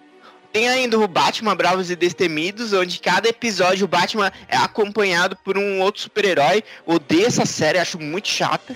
O Batman é meio falastrão, meio. Era essa que o Coringa tinha uns dreads? Não, não, não, não. O que tem os dreads é outra. É outra que eu gosto, eu acho legal.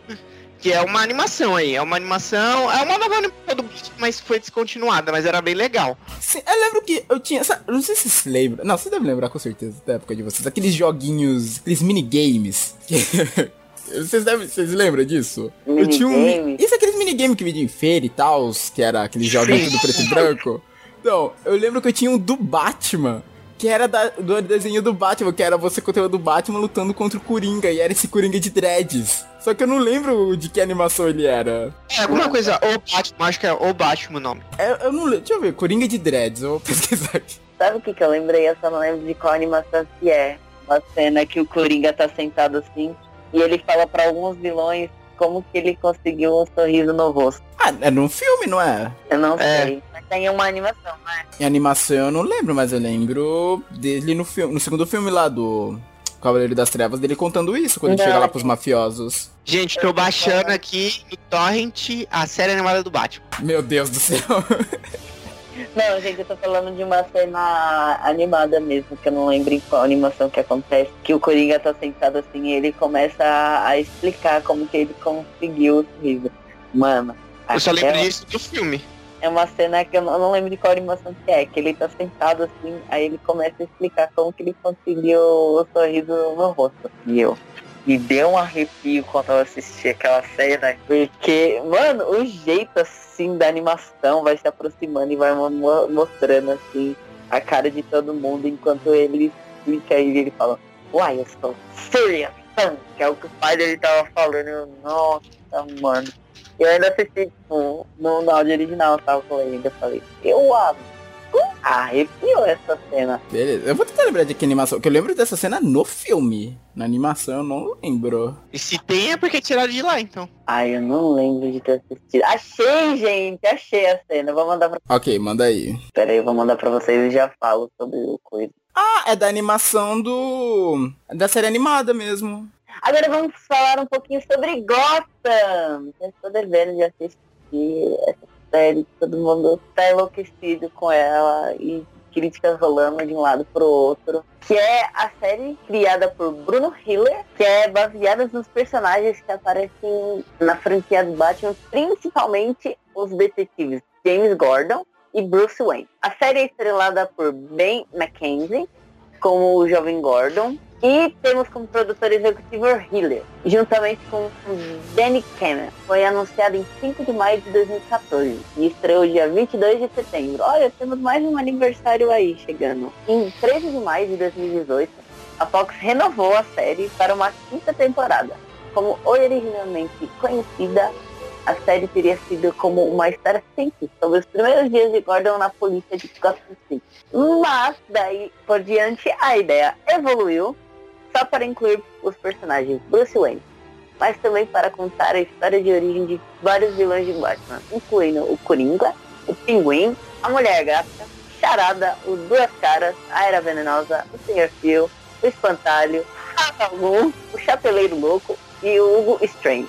A primeira temporada teria originalmente 16 episódios e depois foi estendida para um total de 22. Essa série, eu, eu não assisti, eu confesso que eu não assisti. Terminou esse ano até, se eu não me engano. Mas eu não, sei lá, achei meio estranho. Assim, o começo me parecia até legal a ideia, porque eu pensei, pô, vai fazer Batman no 1, legal, o Tim Gordon chegando na cidade e tal. Mas aí quando eu vi que o Bruce era criança, eu, opa, pera, como assim? Paramos aqui agora. esse não é? Batman no 1, então tipo, ele. Bruce já tinha que estar tá adulto, mas se não me engano, a série começa com a morte já dos pais dele, então ele ainda tá criança. Eu achei meio estranho. A única coisa que eu achei legal nela foi a caracterização dos vilões. Isso eu achei legal. Tipo, eu vi umas imagens das últimas temporadas, o cara que fazia o pinguim, ele trajado que nem mafioso. O pinguim ele é todo mafioso, ele trajado como mafioso e tal, que nem o pinguim nos quadrinhos, aquilo eu achei legal. Mas assim, de resto não me interessou em nada ver a série. Assim, me interessou bastante desde o começo quando ela foi lançada, só que eu tenho um sério problema com críticas. Por isso que às vezes eu não gosto de ver muitas críticas. Você não gosta que te critiquem? Não!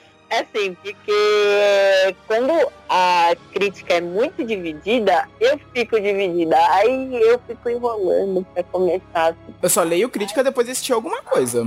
Que é pra exatamente não rolar isso. Exato, por isso que eu tenho um grande problema. Eu gosto de ver algumas críticas e tal. Só que se eu vejo antes de começar a assistir, eu tava muita vontade de assistir.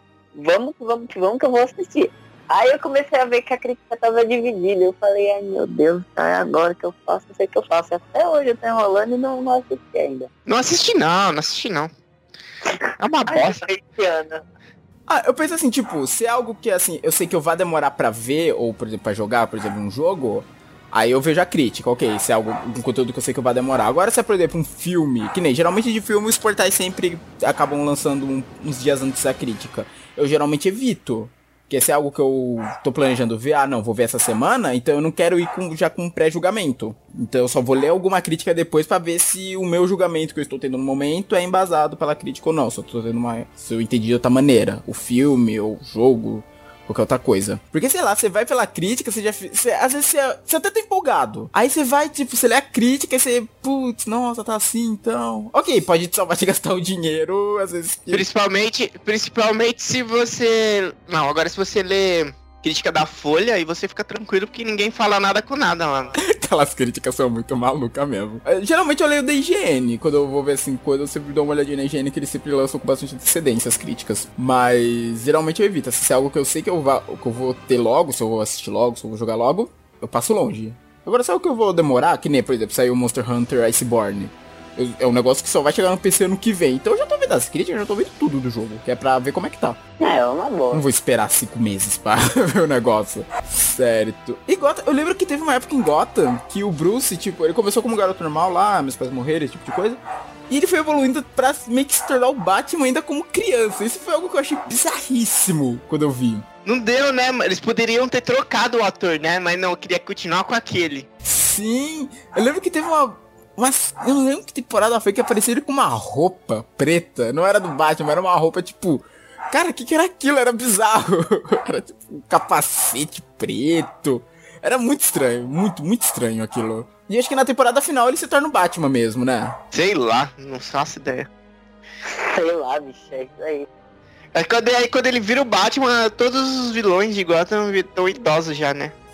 Não, pior que alguns eram da idade dele. O pinguim era um moleque quando começou a série também. Não era um adulto. Moleque, você é maluco, ele era adulto já. aquele pinguim era adulto? Mó cara de adolescente do caramba, não, né? Mano, ele trabalhava no bordel, você é louco. Ele era adulto, você tá maluco, Matheus. Charada, charada era adulto.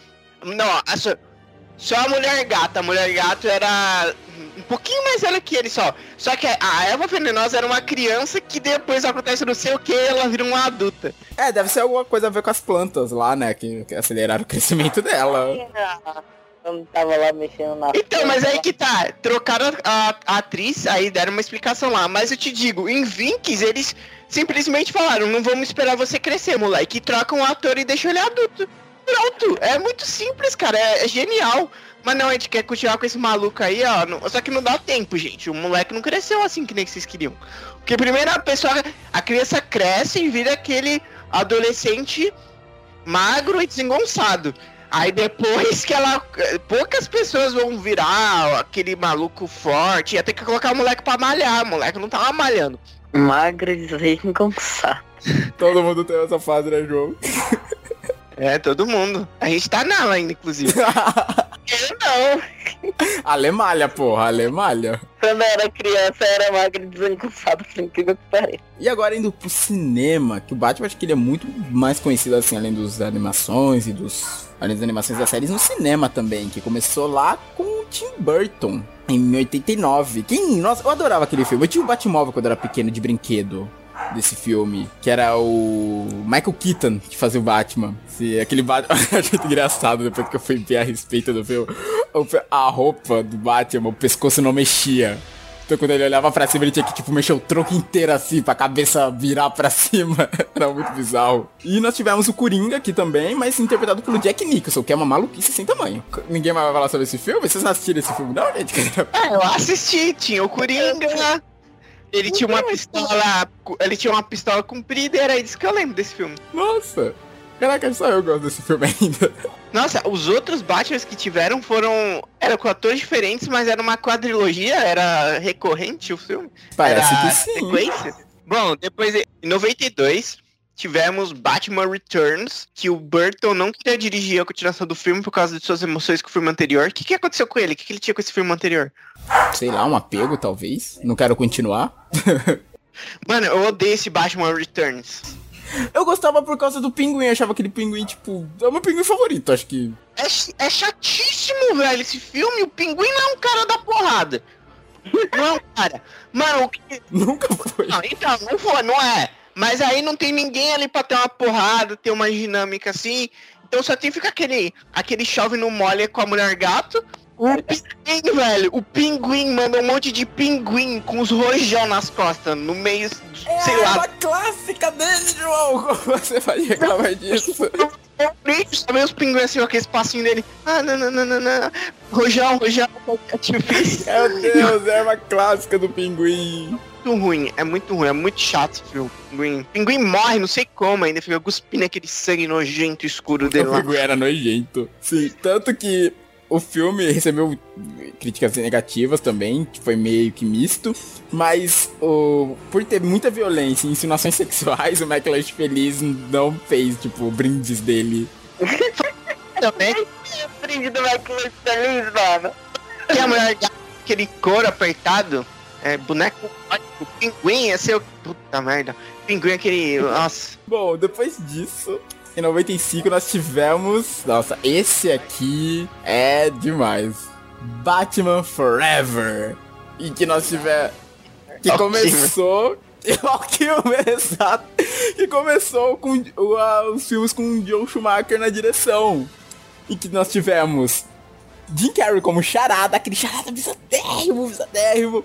E Tommy Lee Jones como duas caras. Mano, Tommy Lee Jones. Era bizarro porque tudo nele era meio, tipo, era dividido. Então a casa dele era, tipo, dividida. Ele estava exatamente no meio. Aí eu lembro que ele tinha duas mulheres, uma toda roqueirona que era do lado de segurado dele, outra toda certinha. E cada uma trazia um negócio, tipo, a roqueirona atrás. Ah, toma aqui, Natália. Era um javali, tipo, assado. E a outra, ah, certinha, ó, salada. Muito bizarro aquilo. Nossa, gente. É coisa do outro mundo isso aí. É coisa de quem, quem viaja na maionese. Não, o Joe Schumacher viajou total, velho. E engraçado que esse filme ainda recebeu três indicações ao Oscar. Isso que me impressiona. Aí você para e fala, a que ponto chegamos, senhoras e senhores? Mas depois disso que nós tivemos o ápice pra mim. Do Batman. Que foi o que encerrou o Batman no cinema por durante anos. Que foi Batman e Robin. Quem se lembra? Do Bate Cartão de Crédito. Nossa, gente, eu juro, esse era meu filme favorito na infância. Eu tenho até medo de assistir ele hoje em dia, porque eu adorava ele quando era criança. Todo mundo via esse filme na infância porque era o que tinha, né? Era tipo assim, eu lembro que era época de locadora, né? Aí meu, eu pedia pro meu pai alugar ele quase sempre. Eu chegava na escola e colocava ele lá no VHS pra assistir. Mano, eu amava, adorava. Achava É nesse que tem o- quando eles estão vestidos a roupa, o close nos Batmamilos? Na roupa.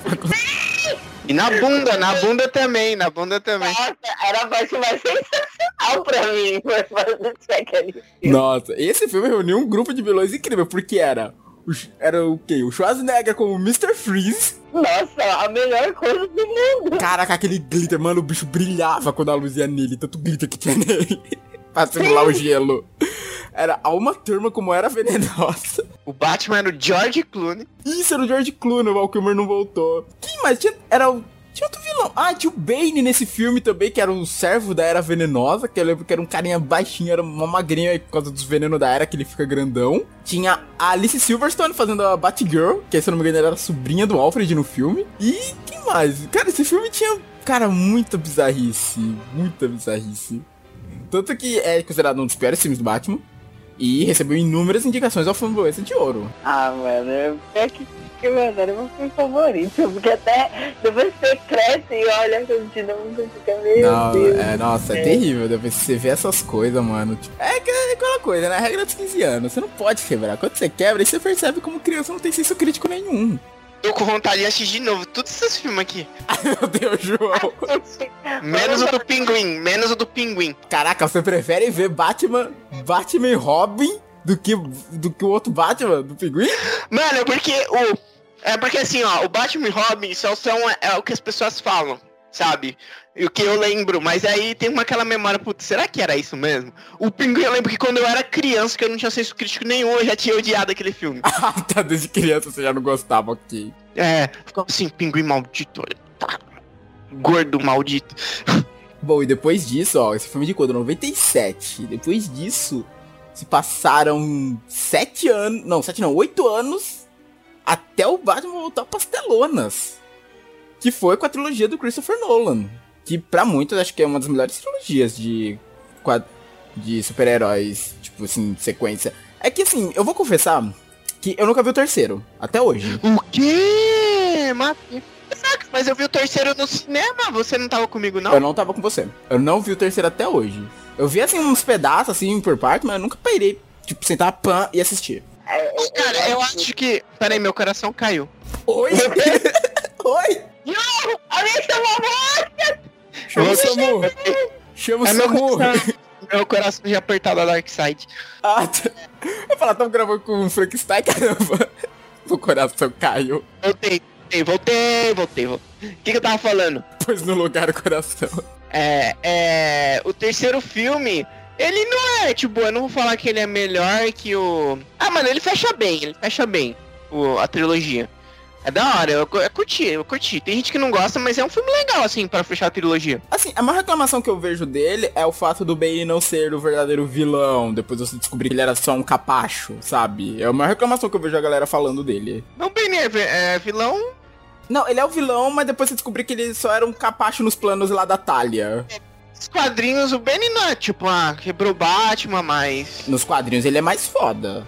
Tipo, todo aquele plano pra quebrar o Batman e tal, aquilo ali foi legal. Ele não é só um brutamonte, sabe? Como ele Ah, parece ele ser. também, ele luta pra caramba Então, também, bicho. esse filme trouxe um Bane mais parecido com o dos quadrinhos, porque o outro lado do filme da Era Venenosa, aquele sim era só um brutamontes. Ah, não, e lá nem fala, nem fala aquele filme. Aquele, aquele ali é um capacho. Esse não, esse era um cara mais inteligente e tal, fazia Sim, planos. ele tava trabalhando pra outra pessoa, mas ele era um cara foda. Sim, mas é meio chato você chegar no final e descobrir, tipo, ah, esse cara foda era só um capacho de outra pessoa. É, é, mas ele tinha uma história.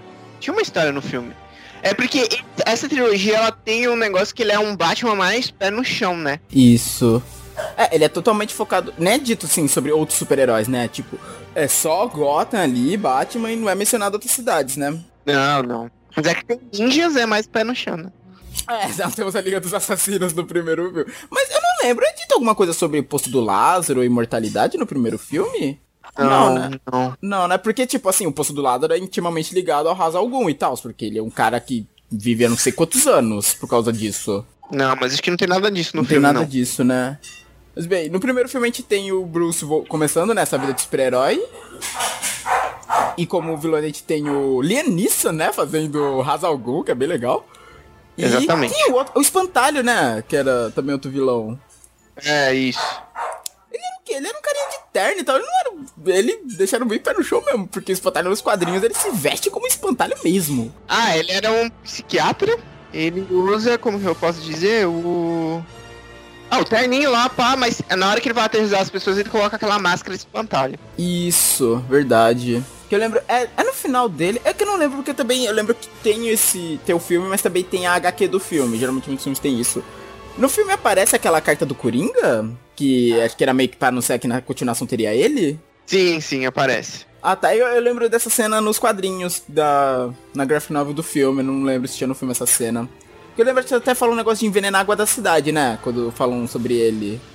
É. Que era o primeiro plano. Quando o Coringa apareceu a primeira vez nas HQs, era esse plano, envenenar a água de Gotham. Bom, aí nós tivemos ele, o Batman Begins, que é elogiadíssimo. Eu lembro, nossa, eu lembro que tinha um jogo, acho que de Play 2 do Batman Begins, eu adorava aquele jogo.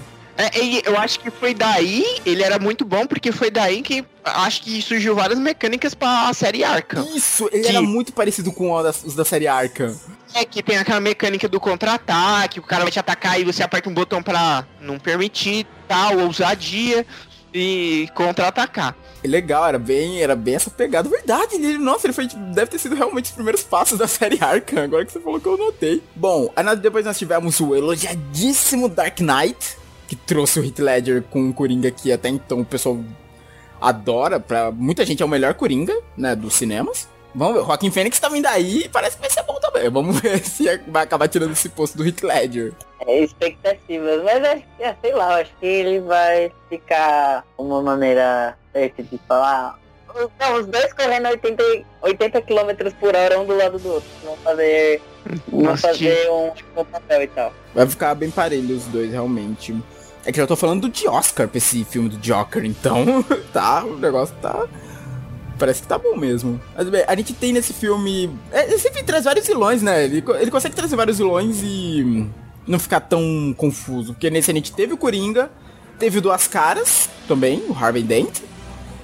Engraçado que, se não me engano, nesse. Aqui tem umas passagens de ano, né? Dos filmes do Batman. Nesse acho que o Bruce já tava querendo largar a vida, né? De super-herói. Ah, não lembro não, não sei disso não. Eu lembro que é que o Harvey era até tipo um procurador, alguma coisa assim, que ele era chamado de Cavaleiro Branco de Gotham, que o Bruce até falava, ah, é disso que Gotham precisa, sabe? De um cara como o Harvey. Eu lembro que tinha alguma coisa assim. Só que aí o Coringa, nessa coisa de mostrar essa coisa da loucura, qualquer um pode ficar como ele, ele acaba fazendo com que o Harvey enlouqueça. Depois lá do ataque que ele faz. Como é que era? É, O Harvey tava num lugar e a. Qual é o nome da mulher? Droga, agora eu esqueci. Rachel, eu acho que era Rachel. Tio, isso. Tava em outra e o Batman ia ter que escolher quem ele ia salvar, né? Ele vai e salva o Harvey e a Rachel acaba morrendo. Ah, mas ele mandou a polícia pro outro, ele vai fazer o quê? Não tinha um Robin lá? É verdade, né? Você não tem o Robin. Mas aí acaba morrendo. Ah, mas aí. Mas é claro que quem ia a polícia salvar porque não ia sobreviver porque a polícia não consegue fazer nada, né? A polícia só chega lá e coloca algema nos bandidos que já tava quebrado. Aí a Rachel acaba morrendo e nisso o Harvey enlouquece. Aí ele acaba também se ferindo no- na explosão. É quando ele se torna duas caras, que ele fica com metade do rosto todo queimado. E é bem mais aterrorizante. Tipo, você vê os músculos e tal, a abertura aqui da bochecha. A caracterização dele ficou muito legal. E ele tem aquela coisa da moeda, que a gente não comentou do Tommy Lee Jones que também tinha, mas que o Duas Caras tem essa coisa, né, da moeda. Dele decidir, tipo, ah, vou te matar ou não, e jogar uma moeda.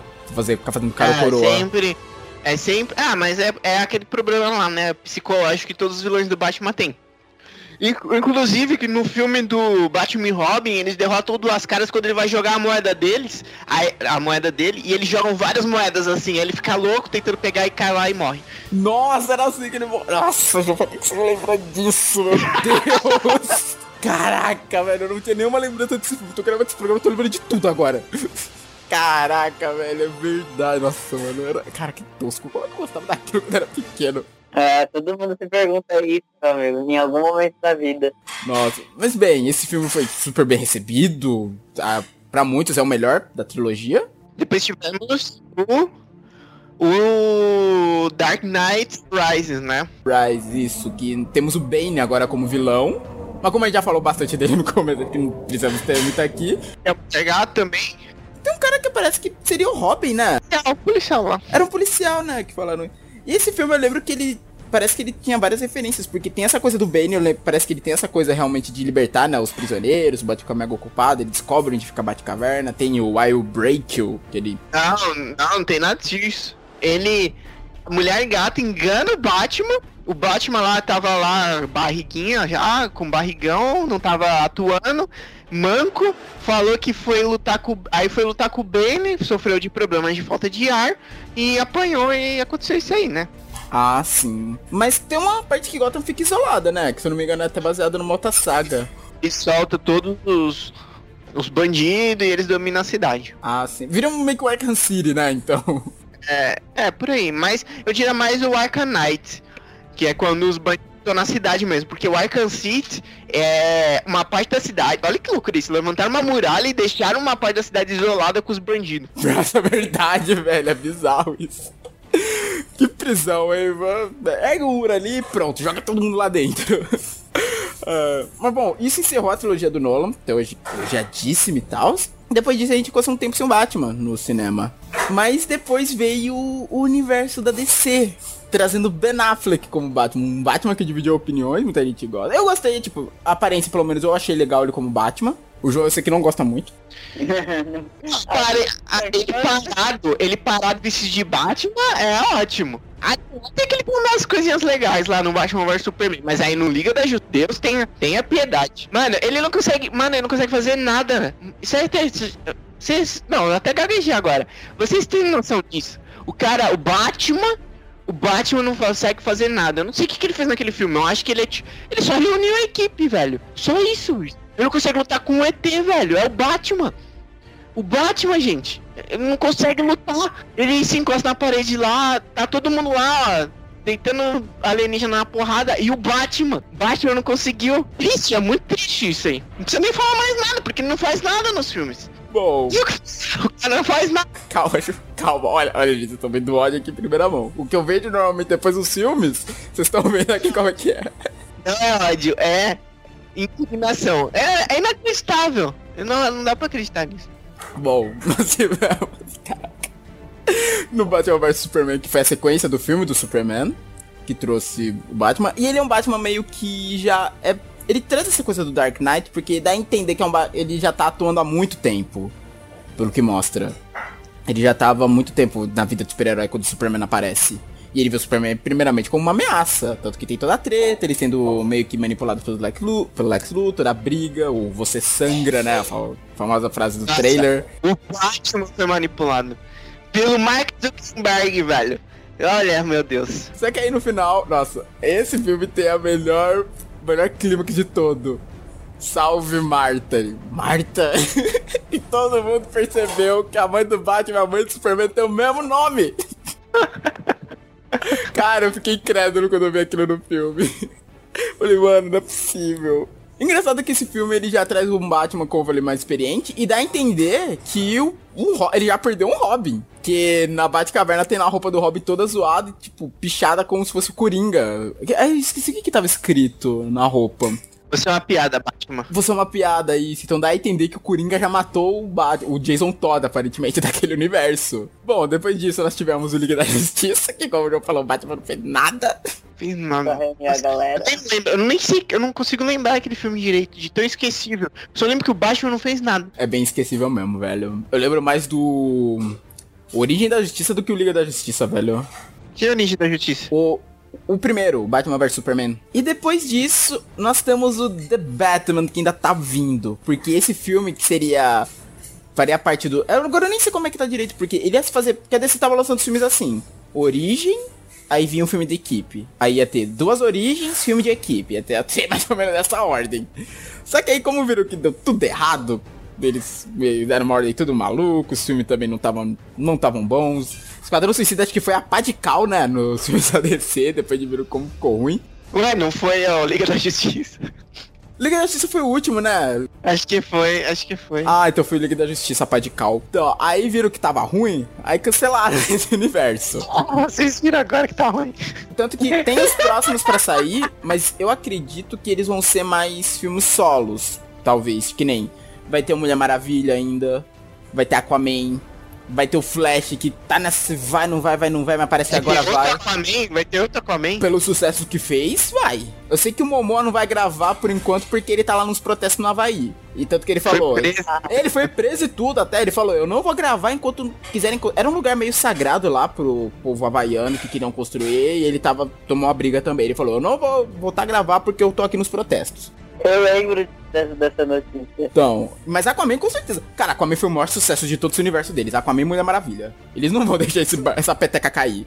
Não vão. Mulher... Não mesmo, eles, eles não são trouxas. Se eu fosse eles, eu rebutava, gente. Eu rebutava e Mano, vai ficar meio estranho, mas já tá muito estranho. Você fala assim, ó, o Henry Cavill não vai voltar mais como Superman. Então o que você vai fazer? Pena, eu gostava dele como Superman. Como é que vocês fazem? Vai, vamos pegar o que deu certo e a gente considera isso. Agora a gente vai fazer um filme do Batman com o Robertinho, Pattinson. Robertinho. Que era o Ben Affleck antes, mas o Ben Affleck tá com muitos problemas aí. O que, que era? Era alcoolismo? Alcoolismo. Era alcoolismo, ele tava com os problemas, mas ele acabou tendo, abandonando o projeto, que ele que ia dirigir e fazer o Batman. Nossa, vai fazer tudo agora.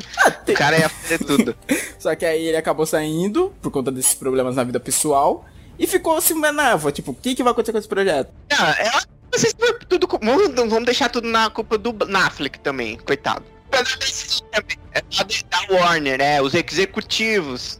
É, porque se tivesse uma organização ali, dava pra. Dava pra fazer um negócio legal. Mano, sabe por que ele tava bebendo? Porque ele falou, ó, você vai ser o Batman, vai ter que fazer o roteiro, vai ter que dirigir, e o cara ficou pressionado, né? Bom, mas aí ficou-se tempo sem se falar e foi anunciado esse ano que Robert Pattinson vai fazer o papel do Homem-Morcego. Muita gente torceu o nariz, mas eu quero ver, porque assim, muita gente só lembra do Robert Pattinson por Crepúsculo. E o cara não fez só Crepúsculo, caramba, gente. Pelo amor de Deus. É, mano, eu acho que vai tem, tem potencial pra ser um bom Batman. Tem um filme dele até que eu quero ver que dizem que ele faz um. Ah, é um milionário, alguma coisa assim. Ele se passa meio que dentro de um carro. Mas dizem que, tipo, aquele filme a galera fala, pô, velho, esse filme aqui, tipo, já pode dizer que. Aqui já dá pra dizer que ele é quase um Bruce Wayne, sabe? Muita gente fala isso. É que eu não lembro o nome desse filme agora, eu tenho que procurar depois. Ele tem muitos filmes que ele eh, mostra o potencial dele como ator. Porque ele é que.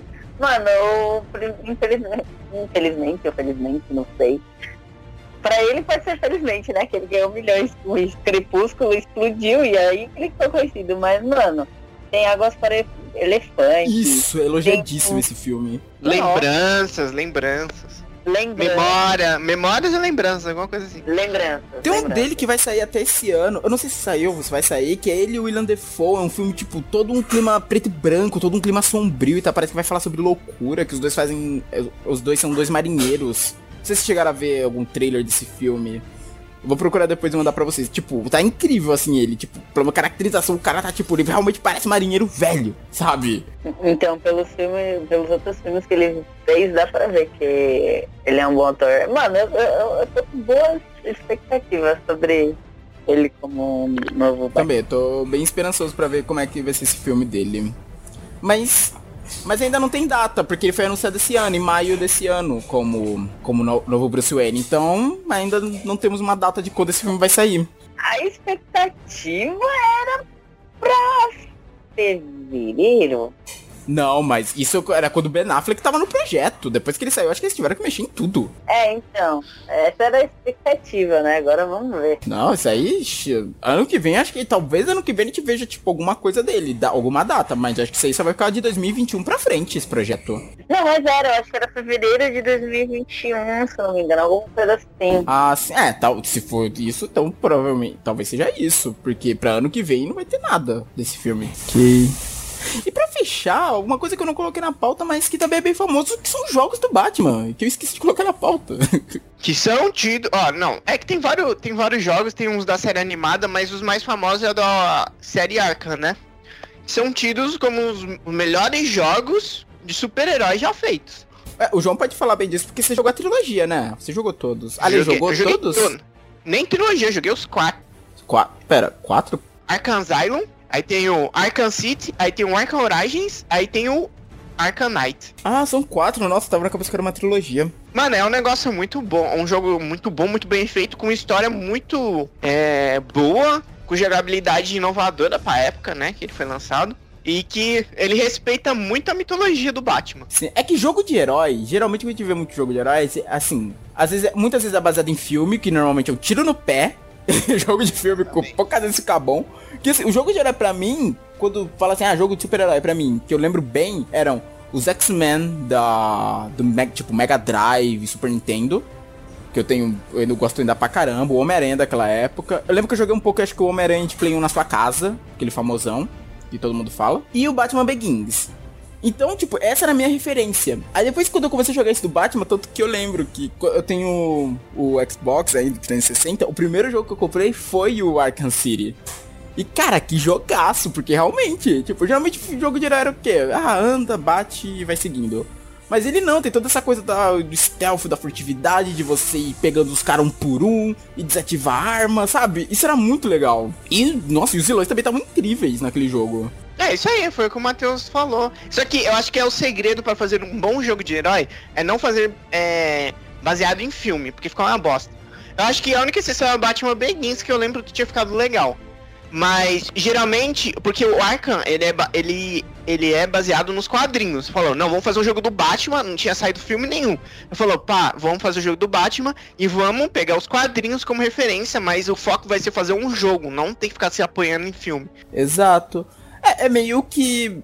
É tudo bem, tem um novo agora esse ano, que o João lembra bem do Marvel Ultimate Alliance. Então, saiu um novo agora, exclusivo da Nintendo, maldita Nintendo, mas que Assim, eu, pelo que eu vi, ele não é inspirado nos filmes, mas ele pega um pouco dos filmes. Porque, pelo que eu percebi, os vilões desse novo Marvel Ultimate Alliance é o Thanos e a ordem lá dele. Pelo que eu entendi, não é a história dos filmes, mas é inspirado.